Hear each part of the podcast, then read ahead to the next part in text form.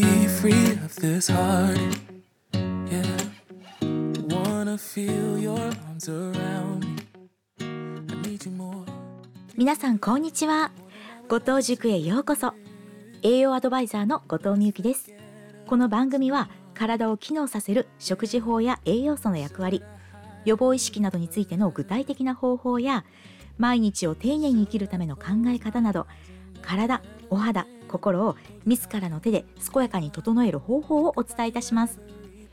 今回は急な日焼けをした後は時間勝負。第一優先は冷やすことについてお話しいたします。多くの方が待ちに待ったゴールデンウィークは紫外線量が急激に増える季節です。しっかりと日焼け対策をしていれば安心ですが真夏の前の季節であるためつい油断をしてしまってうっかり日焼けをしてしまう場合があります。まずは日焼け対策をしっかりとしてお出かけくださいね。レジャーなどで外にいる時間が長いと分かっている日は家を出る前に日焼け止めをしっかり塗る。日焼け止めを持ち歩きこまめに塗り直す。日傘帽子 UV 効果のある薄手の長袖のアウターを着るのも効果的です。強い日焼けをしてしまうと皮膚は赤くなったり痛みを伴います。また皮膚が腫れて水疱ができたり発熱悪寒脱力などの症状が現れる場合もあります。日焼けを繰り返すと年齢を重ねることで起こる老化とは別の光老化を引き起こす原因にもなります。光老化の進み具合は浴びた紫外線の量や強さ長年の蓄積時間などで決まります。肌の老化を遅らせるためにも日々の紫外線対策が重要です。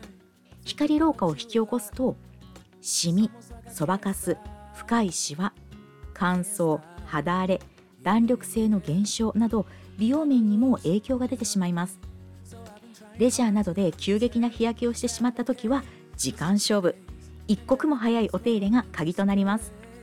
日焼けは火傷のようなものですのでまずは一般的な火傷をした場合と同様に冷やすことで症状を軽減させることもできます。また紫外線を浴びてから数日経つとメラニン色素を作る色素細胞であるメラノサイトが活性化してきます。シミの発生やくすみを防ぐためにもメラニンを増やさないケアが必要です。日焼け後のケア冷やす。肌が熱を持っていたりヒリヒリ感じる場合はほてりが落ち着くまで肌を冷やします。濡れタオルを巻いたり氷や保冷剤をくるんで日焼けした部分に当てて冷やしてください。保湿をする。肌のほてりや痛みが引いてきたら保湿をします。あまりにも患部の状態が悪い時はスキンケアの使用はせず肌が落ち着いてから刺激の少ないスキンケアを使いお手入れをします。ビタミンを摂取する。抗酸化作用の高いビタミンを摂取することで体の内側からケアします。ビタミン C 抗酸化作用が高くシミの原因となるメラニンの生成を抑制しコラーゲンの合成を助けます。パプリカやブロッコリーキウイフルーツに多く含まれています。ビタミン E こちらも高い抗酸化作用があり日焼け後のケアにおすすめのビタミンです。アーモンドなどのナッツ類に多く含まれています。その他トマトやブルーベリーなどを食べることもおすすめです。私はまずは日焼け止めをしっかりと塗り外出時には塗り直しをしています。その他日傘 UV 手袋の着用。UV 機能のある薄手の長袖の服を着て直接紫外線が肌に当たることが少なくなるように対策をしています。夏は顔に直接吹きかけられる UV スプレーを持ち歩きしばらく紫外線に浴びたと感じたら顔や髪の毛に吹きかけます。これらの対策を行った上で今日は紫外線を多く浴びたと思った日にしているお手入れをご紹介いたします。フェイスマスクを冷蔵庫で冷やしておく。日焼け対策をしていても肌が少し熱を持ってしまうことがあります。フェイスマスクを冷蔵庫で冷やしておき最低3日間は連続でフェイスマスクでのケアをし保湿と肌を冷やすお手入れをします。刺激の少ないミストスプレーを使う。スキンケアの最初に刺激が少なく保湿や抗酸化作用のある成分などが配合されているミスト状の化粧水をたっぷりと使います。ミスト化粧水のため顔以外に髪や頭皮ボディなど全身にも使いやすいのが特徴です。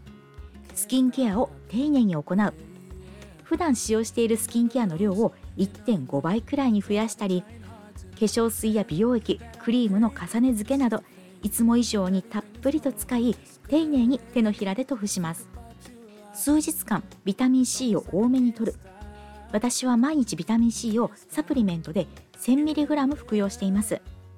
紫外線を浴びた量が多いと感じた日から数日間は1日 3000mg などいつも以上にビタミン C を多めに服用し紫外線によって増えてしまった活性酸素のケアをしたりメラニンを増やさないようシミやくすみを予防できるように体の中からケアをします。本格的に暑くなる夏の前4月後半から5月頃はうっかり日焼けをしてしまいやすい季節です。急激な日焼けをしてしまったら冷やす保湿刺激の少ないケアをすることでお肌を早くケアしてくださいね。ここまでお聴きくださってありがとうございました。この番組は毎週水曜日と金曜日の21時から配信します。もしよろしければコメントなどいただければ嬉しいです。次回はいつも約束した時間を守りますか？